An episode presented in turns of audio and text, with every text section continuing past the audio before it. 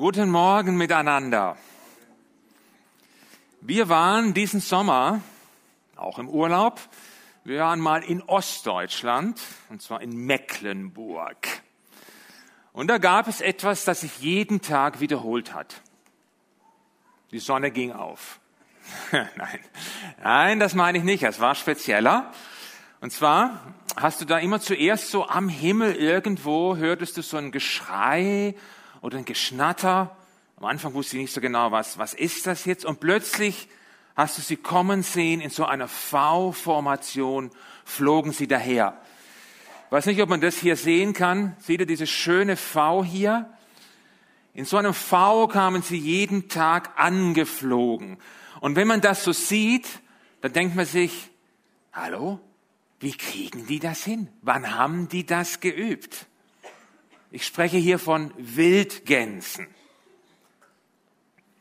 Und die flogen immer dann am Morgen von Westen nach Osten und immer am Abend so ungefähr zur gleichen Zeit wieder zurück von Osten nach Westen, also sozusagen immer der Sonne entgegen. Und für mich, ich fand das sehr faszinierend, habe im Handy natürlich gleich aufgenommen, weil ich das, zumindest ich habe das hier so noch nie beobachtet. Also eine ganz tolle Sache. So, heute in der Predigt geht es ja um den Heiligen Geist und den Unterschied, den er im Leben eines Christen macht, hoffentlich. Ruach, der Geist Gottes, der uns ausrüstet und befähigt fürs Leben.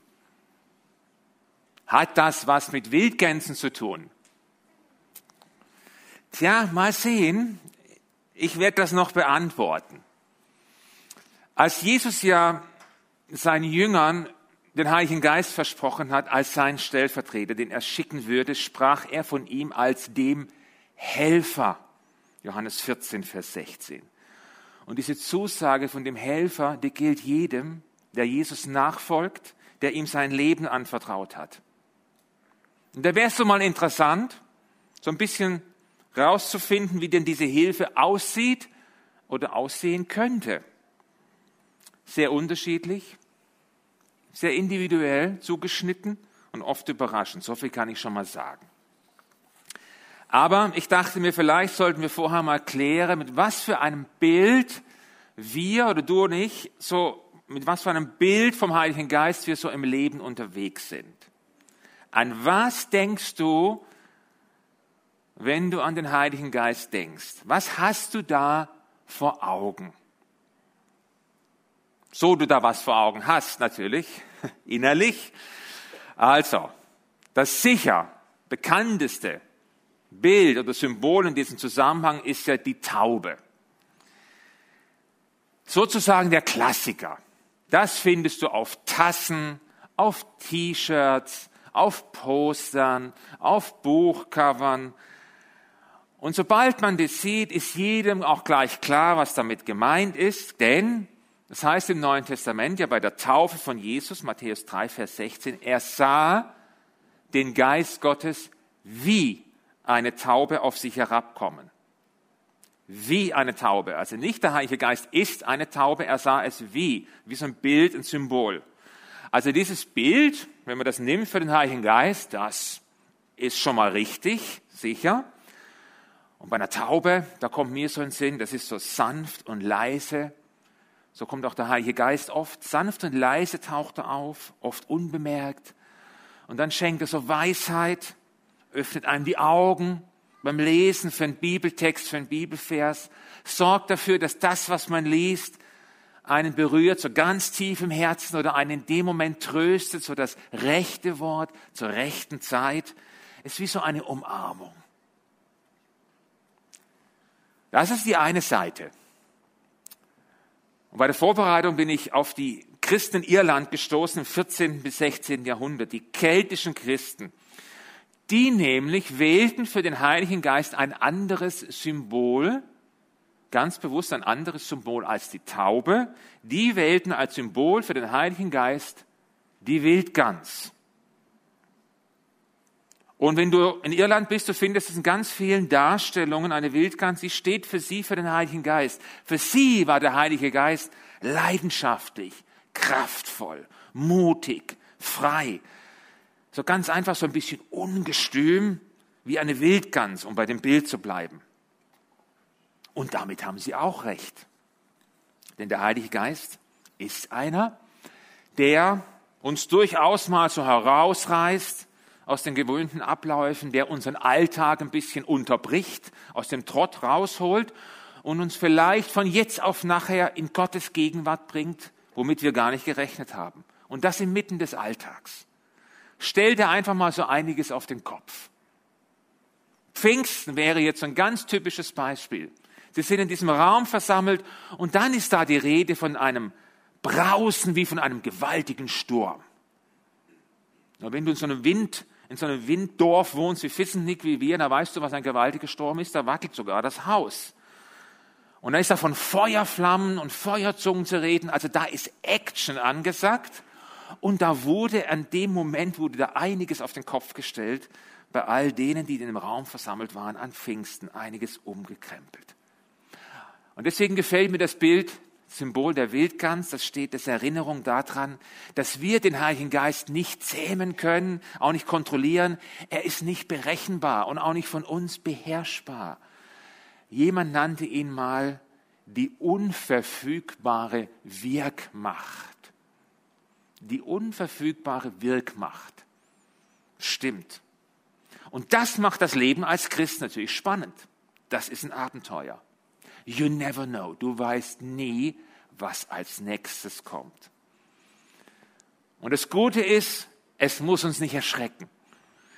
Denn wie auch immer er sich zeigt, was auch immer er wirkt, er ist immer der von Jesus gesandte Helfer, der Ermutiger, der Befähiger, der Ideengeber, der Tröster, der Hoffnungsbringer, der Wachrüttler, der Anschubser, Ganz einfach so der Begleiter durch alle Lebenslagen. Und wie sieht das jetzt konkret aus? Kommen wir mal zu den Klassikern. Das sind, was die viele ja kennen, die Früchte und die Gaben des Heiligen Geistes, von denen im Neuen Testament die Rede ist. Und ich werde jetzt in dieser Predigt nur einen ganz kurzen Blick darauf werfen, der biblische Befund ist klar. Galater 5, Vers 22 spricht von den Früchten des Geistes, die er im Leben eines Christen hervorbringt, wachsen lässt, gedeihen lässt, also da ist auch Wachstum dahinter. Das wären Liebe, Freude, Frieden, Geduld, Freundlichkeit, Güte, Treue, Rücksichtnahme, Selbstbeherrschung. Alles Kennzeichen für die Anwesenheit des Heiligen Geistes im Leben eines Christen. Allerdings, es ist nicht so einfach festzustellen, bei sich selber festzustellen, ob man denn diese Früchte so hat. Dafür braucht man idealerweise einen Spiegel, nämlich die Leute, mit denen du zusammen bist. Das, sind die, das ist der beste Spiegel. Ob nämlich wirklich so viele Früchte an Liebe, Güte und Sanftmut an meinem Baum hängen, das weiß der Heilige Geist und das wissen die Mitmenschen, die mit mir zusammen sind und mich erleben. Und die können mir das spiegeln, ob dem so ist oder nicht. Außer natürlich denen, die jetzt sagen, na, brauche ich nicht. Hallo Mann, ich bin so liebevoll, ich bin so friedevoll, ich bin so sanftmütig, das ist ja wohl offensichtlich. In meinem Leben, da biegen sich die Äste am Baum vor lauter Früchten. Wow, würde ich dann sagen, wow, das ist ja, das ist toll. Dann pass mal auf, dass die nicht faulen. Weil Selbstlob und bei den Früchten des Heiligen Geistes, das passt nicht zusammen. Passt auch nicht zu den Gaben. Das ist das Zweite. Auch ein Klassiker. Schauen wir mal die Fakten an zu den Gaben. Eine der Definitionen dazu lautet, Geistesgaben sind besondere und vielseitige Fähigkeiten, die der Heilige Geist den Einzelnen in der Gemeinde gibt, damit die gesamte Gemeinde als Leib Jesu aufgebaut wird. Und in 1. Korinther 12, Vers 11 heißt es noch, dass alles, also diese Verteilung der Gaben, ist das Werk ein und desselben Geistes und es ist seine freie Entscheidung, welche Gabe er jedem Einzelnen zuteilt. Das ist nicht ein Laden, wo ich mir die hole, sondern er entscheidet, wem er was gibt. Ich habe mal die Bibelstellen mitgebracht und auch gleich die ganze Liste, soweit die da vollständig ist, der Gaben. Können wir mal einen Blick drauf werfen. Das sieht so aus. Einfach nur, keine Panik, jetzt nur einen Blick drauf zu werfen und mehr nicht. Das sind die vier Bibelstellen, das sind die Gaben. Danke, Tobi, du kannst sie wegnehmen. Ich weiß natürlich, das hat nicht gereicht, um die Bibelstellen aufzuschreiben, es hat nicht gereicht, um alle Gaben durchzulesen. Das war auch nicht die Idee. Wenn du gern die Stellen hast, darfst du nachher gern zu mir kommen oder im Internet nachher nochmal nachgucken. Ich möchte Folgendes dazu sagen. Es war so Ende der 90er Jahre, Anfang 2000, da war Gaben das Thema in der Christenheit, der ganz große Renner. Es gab Gabenbücher, es gab Gabentests, es gab Gabenseminare, noch und nöcher. Und jeder sollte möglichst einen Gabentest machen und noch dies und noch das. Ist alles okay, so gut das auch gemeint war. Ich habe dann gemerkt, am Ende blieben viele noch mehr verunsichert zurück, als sie es eh schon waren, und getrauten sich erst recht nichts mehr. Und das kann es nicht sein. Deshalb ganz kurz meine Tipps im Umgang mit den Gaben. Erstens, entspann dich. Mal ganz locker bleiben, einfach mal entspannen, kein Stress schieben, so.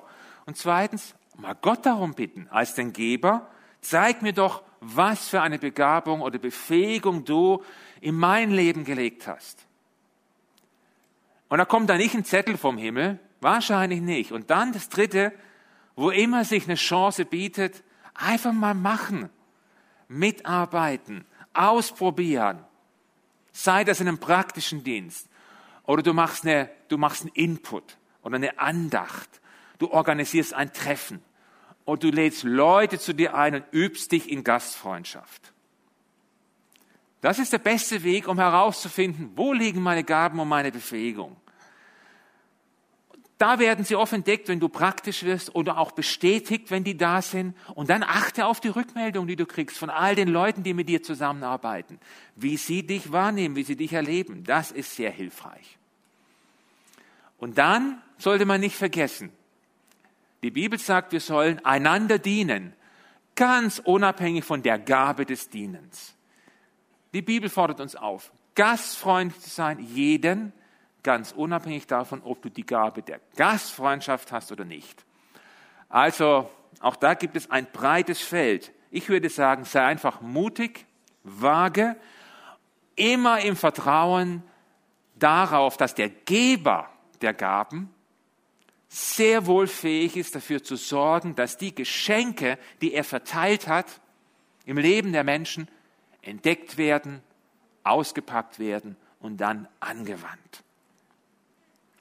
Und wie das so ganz praktisch aussehen kann im Leben, wie sich das auswirkt im Alltag, wenn der Heilige Geist befähigt, wirkt, dazu haben wir heute Morgen einen Interviewpartner eingeladen. Darf ich Andreas Griesch Klassern auf die Bühne bitten? ja. Griesch ist ein ganz cooler, aber das noch coolere ist, ich weiß, dass er jetzt nervös ist. ja, hau raus, hau raus. Also, Griesch war hier der Bauleiter von diesem Bau, als das gebaut wurde, hier in der schönen Aussicht. Das sagt doch schon mal einiges. Und jetzt geben wir ihm dafür nochmal nachträglich so einen richtig fetten Applaus.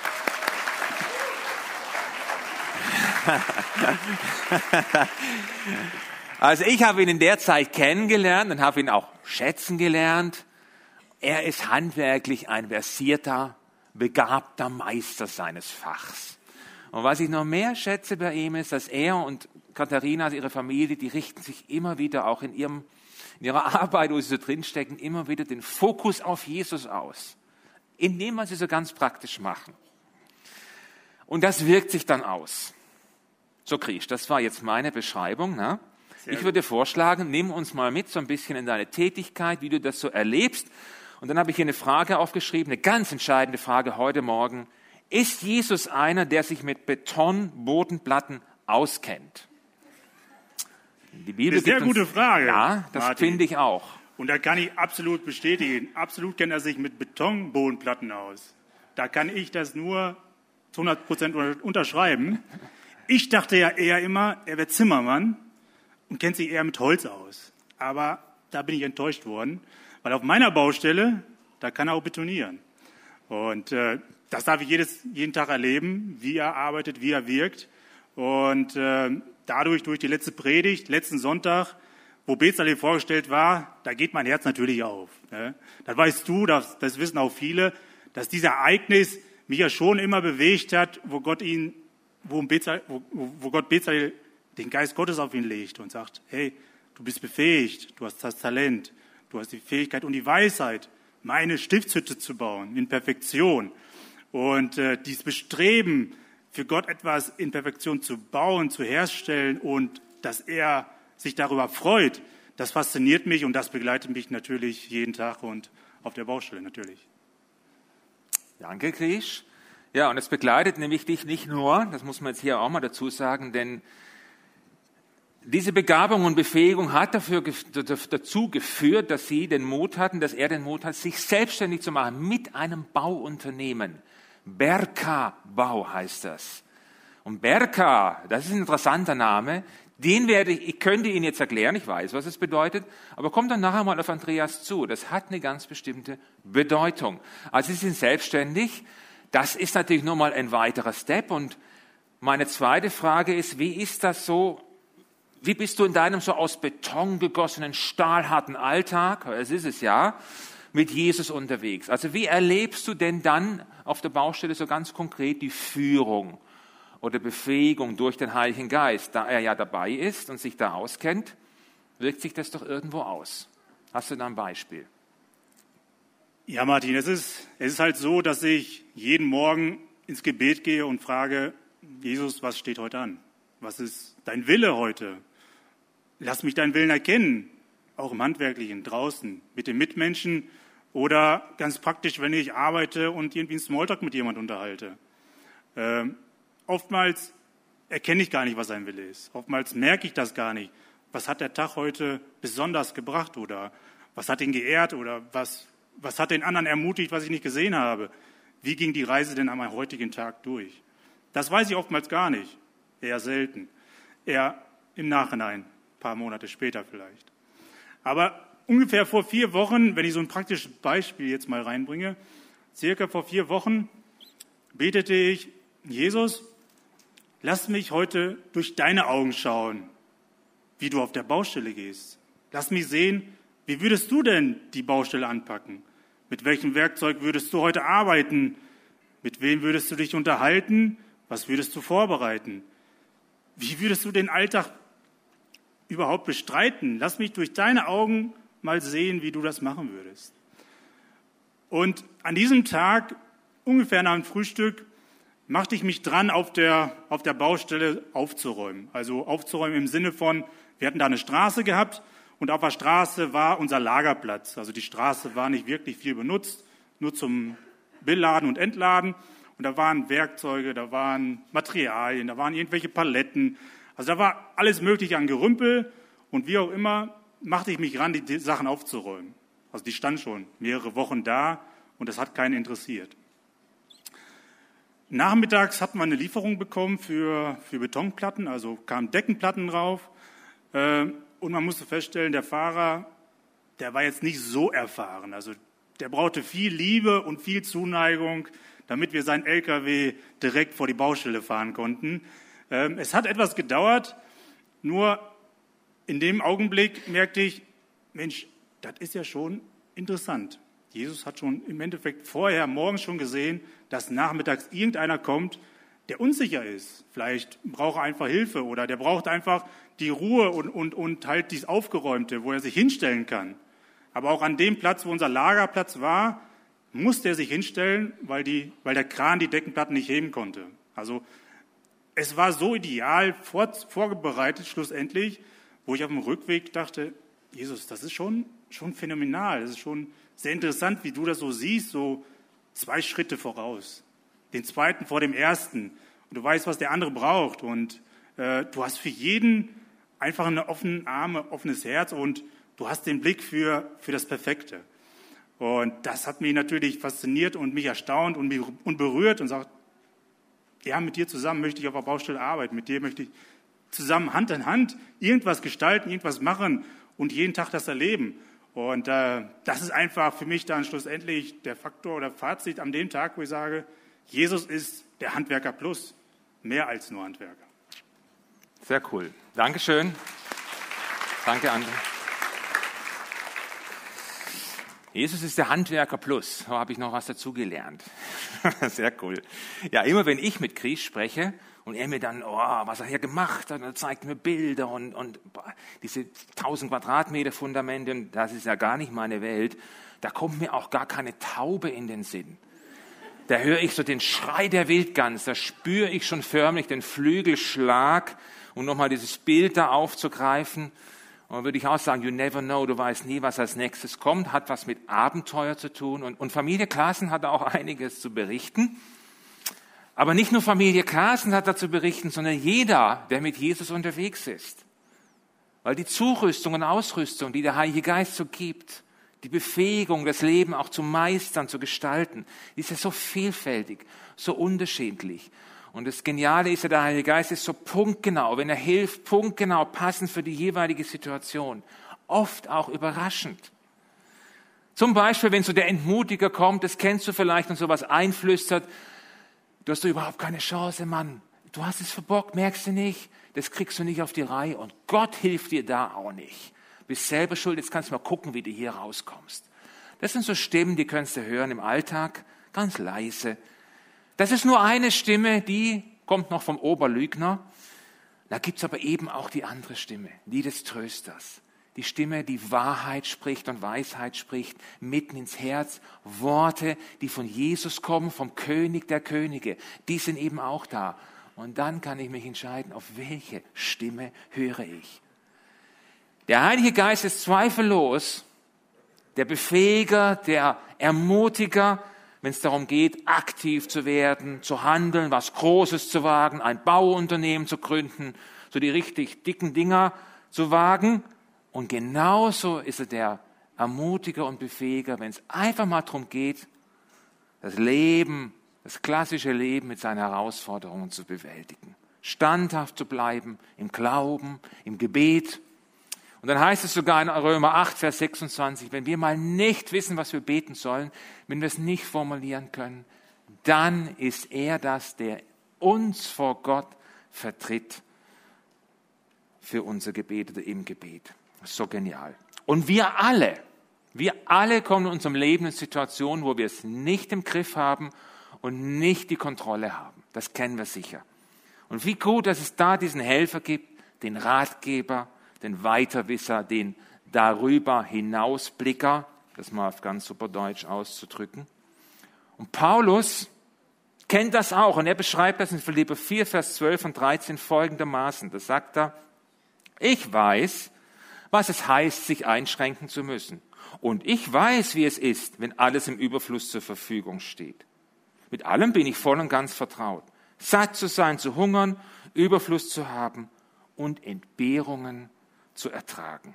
Alles vermag ich durch den, der mich stärkt. Oder eine andere Übersetzung macht schreibt diesen Satz, durch den, der mich stark macht, kann ich in allem bestehen. Also, das ist so das Leben in der ganzen Bandbreite, wie es auch Paulus erlebt hat, wie wir es erleben. Aber nicht nur Paulus vermag alles, auch wir sind so gesehen Vermögende, du und ich. Denn der Heilige Geist ist da. Und die Vorstellung, um nochmal auf dieses Bild zu sprechen zu kommen, die Vorstellung, mit dem Heiligen Geist unterwegs zu sein, ist wie mit den Wildgänsen zu fliegen. Mich beflügelt das. Das weckt so eine Sehnsucht, so dieses sich aufschwingen mitten im Alltag. Jesaja 40 ist davon auch von Aufschwingen die Rede. Da ist ein Adler, Jetzt ist es hier halt eine Wildgans, aber das Prinzip ist dann das gleiche. Und ich würde sagen, zum wir fliegen einfach mal einen Flug mit in so einer Geschichte. Machen mal einen Flug mit. Apostelgeschichte 6 bis 7 ist von einem Flug die Rede zur Zeit der ersten Gemeinde, den da einer unternimmt, mit dem Heiligen Geist unterwegs ist. Die Apostel suchen, suchten Leiter für ihren diakonischen Dienst, damit sie sich wieder mehr der Verkündigung widmen konnten. Und dann wurde unter anderem auch Stephanus ausgewählt, und da heißt es, ein Mann mit festem Glauben und erfüllt vom Heiligen Geist. Und der Heilige Geist hatte ihn ganz offensichtlich speziell begabt und befähigt. Es fiel schon auf, als man ihn ausgewählt hat. Und dann heißt es da von ihm, er hat also ganz praktische Dienste gemacht, aber nicht nur. Von Gottes Gnade, Apostelgeschichte 6, Vers 8, von Gottes Gnade geleitet, mit seiner Kraft erfüllt, vollbrachte Stephanus unter der Bevölkerung große Wunder und außergewöhnliche Dinge. Aber es regte sich auch Widerstand gegen ihn. Und zwar von bestimmten Leuten aus einer Synagoge, die so gegen ihn kämpften. Einige Mitglieder dieser Synagoge fingen Streitgespräche mit Stephanus an. Und jetzt kommt es hier doch gegen die Weisheit, die aus seinen Worten sprach, und gegen die Kraft des Heiligen Geistes, mit der er redete, konnten sie nichts ausrichten. Das war so die, die Situation in Jerusalem, die Spannungen, die sich aufbauten und schlussendlich verbreiteten seine Gegner dann handfeste Lügen über ihn und er wird als Folge davon angeklagt. Und dann finden wir in Apostelgeschichte 7 seine Verteidigungsrede, die er hält vor dem jüdischen Hohen Rat, dem Hohepriester, da muss er sich dann verantworten für die Lügen, die ja nicht stimmen, aber er wird einfach angeklagt und dann setzt Stephanus zu dieser legendären Rede an vor dieser versammelten religiösen Elite in Jerusalem. Und was sie alle nicht wussten, war, dass da einer sprach, der sich schon längst auf einem wilden, abenteuerlichen Flug mit dem Heiligen Geist befand getragen wurde von ihm. Und es wurde buchstäblich die letzte Rede seines Lebens, aber die hatte es in sich. Denn etwas in der Souveränität und Vollmacht hatten sie noch nie gehört. Er redete, erfüllt vom Heiligen Geist, er trifft sie volles Brett, er bringt die Wahrheit so dermaßen auf den Punkt, dass sie sich dem nicht entziehen können. Und sie regen sich auf. Und am Ende dieser Rede dann noch in Kapitel 7, da heißt es dann, als er geendet hat, als Stephanus das sagte, packte seine Zuhörer ein unbändiger Zorn und ihre Gesichter verzerrten sich vor Wut. Und Luther übersetzt da dann noch, als sie das hörten, ging's ihnen durchs Herz. Und so ist das, wenn Gott spricht. Dann geht's durchs Herz. Das ist die Vollmacht und die Kraft. Und dann ist ja das Schöne in dieser Geschichte von Stephanus, der Heilige Geist, der befähigt ihn hier auf ganz spezielle Weise und dann am Ende nochmal extra für die absolut krasseste Grenzsituation, die es im Leben überhaupt geben kann. Apostelgeschichte 7, Vers 55 und 56. Stephanus aber, nachdem sie so wütend waren, vom Heiligen Geist erfüllt, blickte jetzt unverwandt zum Himmel hinauf, denn er sah dort die Herrlichkeit Gottes und er sah Jesus an der rechten Seite Gottes stehen. Ich sehe den Himmel offen stehen, rief er. Ich sehe den Menschensohn, wie er an der rechten Seite Gottes steht. Ich habe das schon so oft durchgelesen. Es ist so faszinierend. Er hätte eigentlich dem Tod ins Angesicht sehen müssen.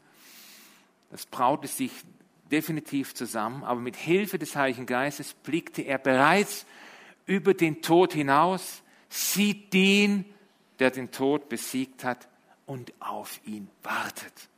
Es ist alles bereit für seine Ankunft. Und es ist mir so, als würde der Heilige Geist so zu ihm in dem Moment sagen, Stephanus, jetzt sind wir gemeinsam so weit geflogen, du hast dich mutig und tapfer geschlagen.